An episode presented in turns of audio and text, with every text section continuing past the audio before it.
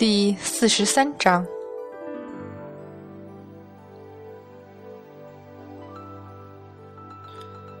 您，您真的是神仙啊！丁香迟疑的上下打量他。神仙，神，您这身破衣服啊，太穷了点儿吧？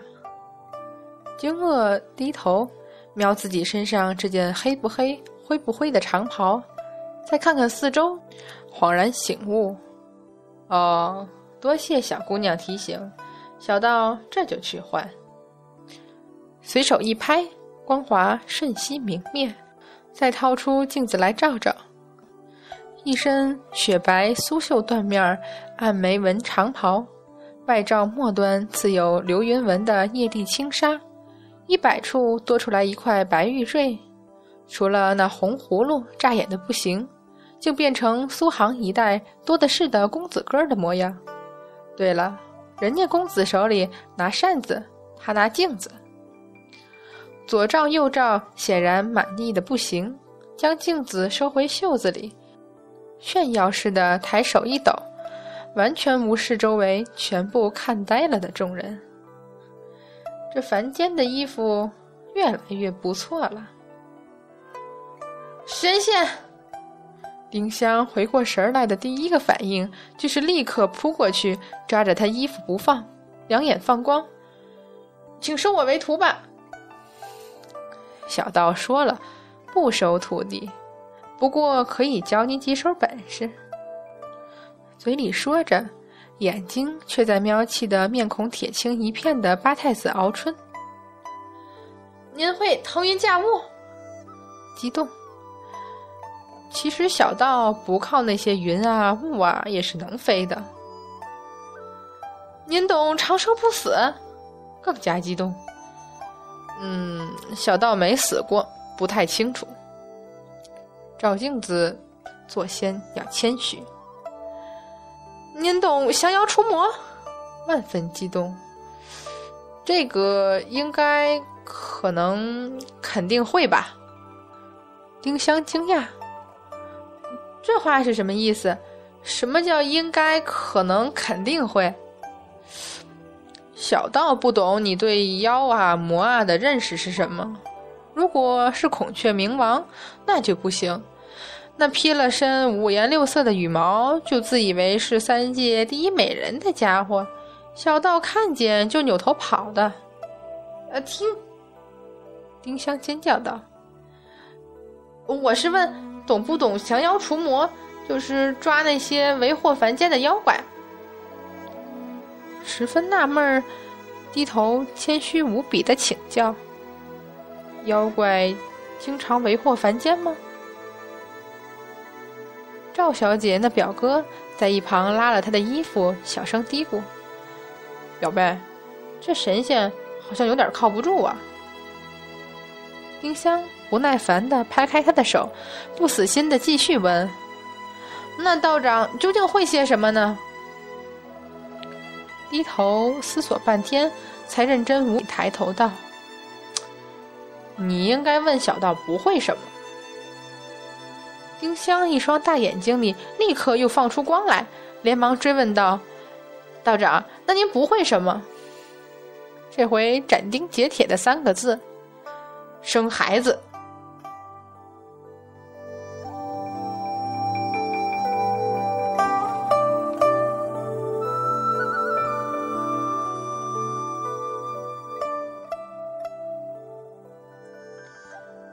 玉泉山惊霞洞，玉鼎真人缓缓睁开眼睛，以指按唇角，过了好半晌，才无声的溢出一抹鲜血，在他滴落到地面前，迅速逝去。看着布满无数纵横交错伤口的双手，被这一牵动，又有伤口迸裂开来。冰冷的眼睛里却带了一抹笑，极度森冷的笑意。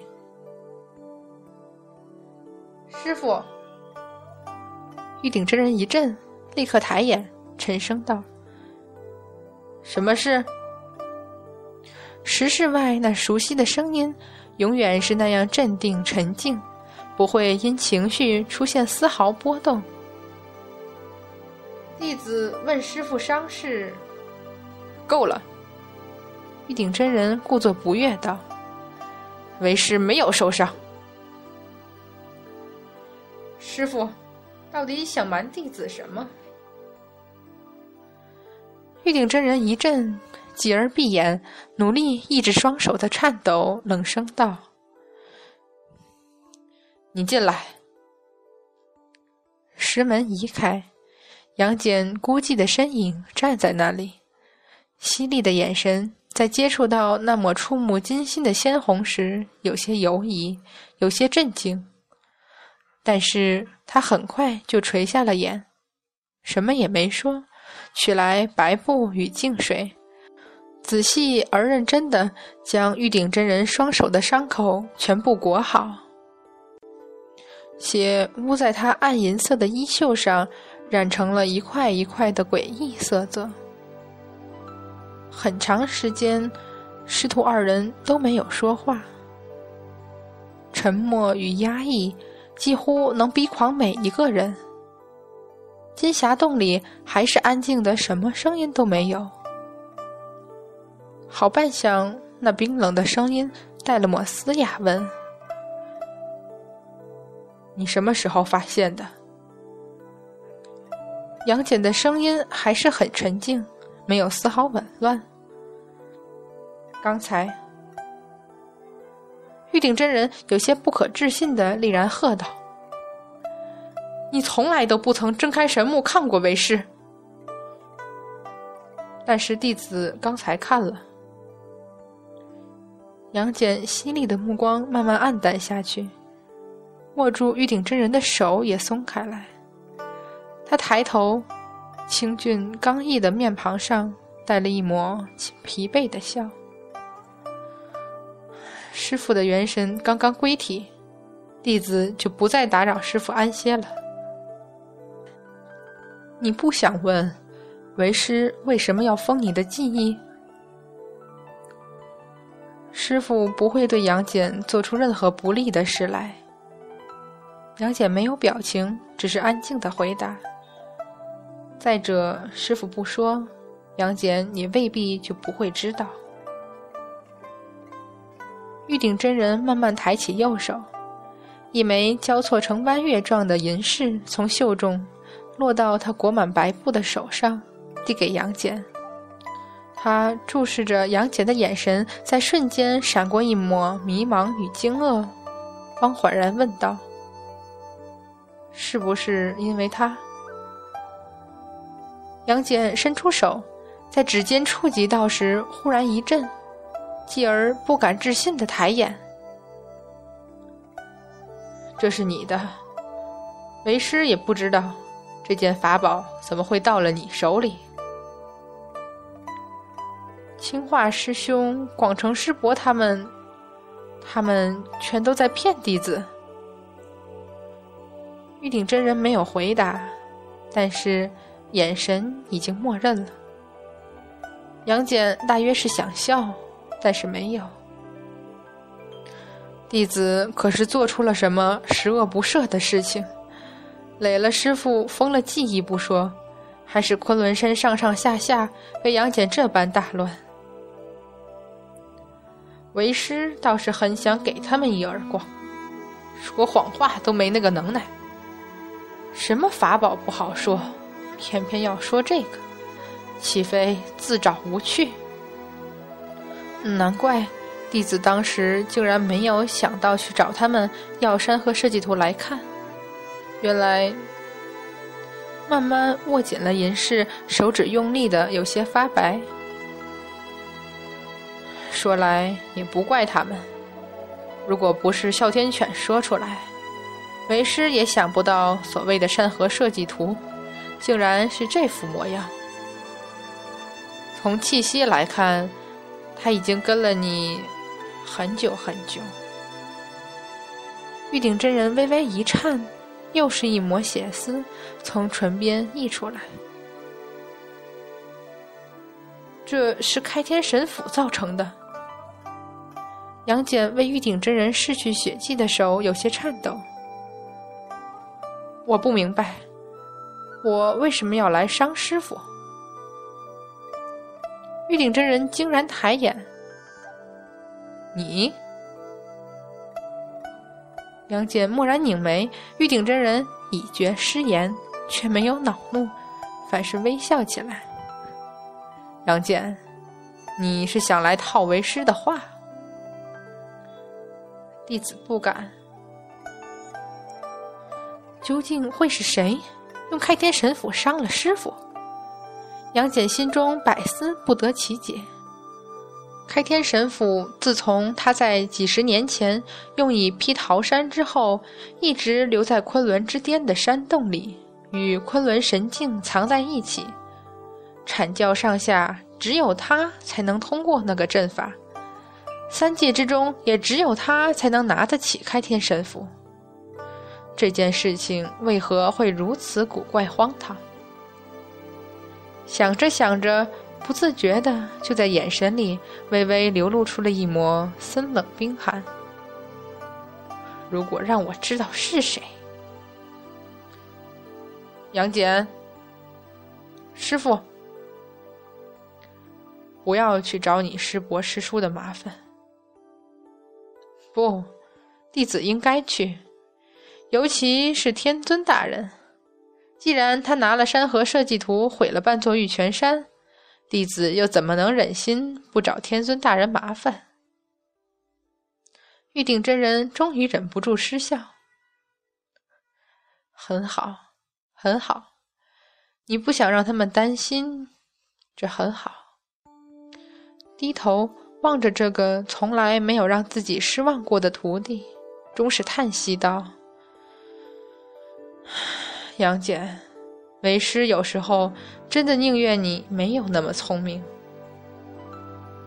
握住玉鼎真人的手，沉默不语。答应为师，暂时不要下昆仑山。玉鼎真人轻声道：“为师已经将一切安排好，你且等着就是。”师傅刚才分离出去的元神。是为了此事，你呀，不那么聪明就好了。玉鼎真人叹息，苍冷深邃的眼中却闪过一抹残酷的锐利。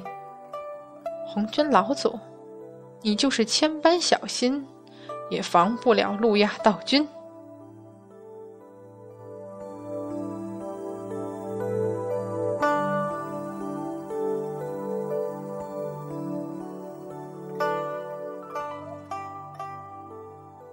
赵府，哎呀，我好累啊！我真的好累啊！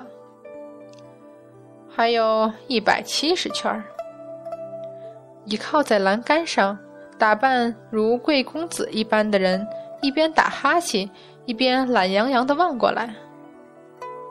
这可是小姑娘你自己说的。想学能成为三界中少有的惊天动地、美丽绝伦的大美人的法术吗？可是，可是，为什么要要我在院子里连续跑三百圈？天法自然奥妙无穷，说了你也不懂。那我这样跑下去，真的，真的能成为？三界第一美人，抬眼斩钉截铁的二字，不能。为什么？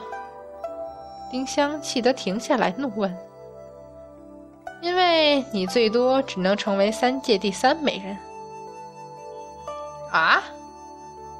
掏出镜子来，左照右照，叹息。其实小道也不过排名第三。看你很有希望，才来教你的。你你你，丁香终于爆笑出来。就就你也算第三？你收镜子，怒道：“怎样？”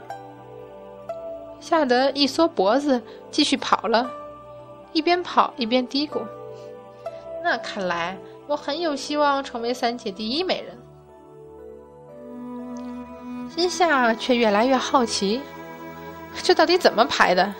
眼前这怪怪的神仙，居然能大言不惭地说能算第三，真真奇怪。忍不住问：“那三界第一美人是谁？”懒懒挥手，说了你也不知道。你不说怎么知道我不知道？冷哼一声，继续照镜子。丁香不死心，继续一边跑一边问：“那神仙？”你道号什么？住在哪座仙山？哪座洞府啊？这个我总不能一直叫你喂吧？嗯，这个倒是可以告诉你。小道路亚，住在这个应该是九黎山吧？又是应该，这神仙好像脑子不大灵光，要不就太老，都老糊涂了。那九黎山在什么地方啊？九黎山，怎么说呢？他以前在东海。以前？难道现在不在了？没错，现在不在了。路亚道君抬眼斥喝道：“你呆站着做什么？跑啊！还有一百六十三圈。”丁香不甘心的再跑，再问：“那道长？”你为何会到凡间来呢？没办法呀，路亚道君一边照镜子一边叹息。本来是在家里好好的睡大觉，结果被人喊了起来跑这一趟。你要说是别人，小道就当没听见。可是，再叹气，摸摸尾端火红的长发，三界第一美人的要求。小道敢不答应吗？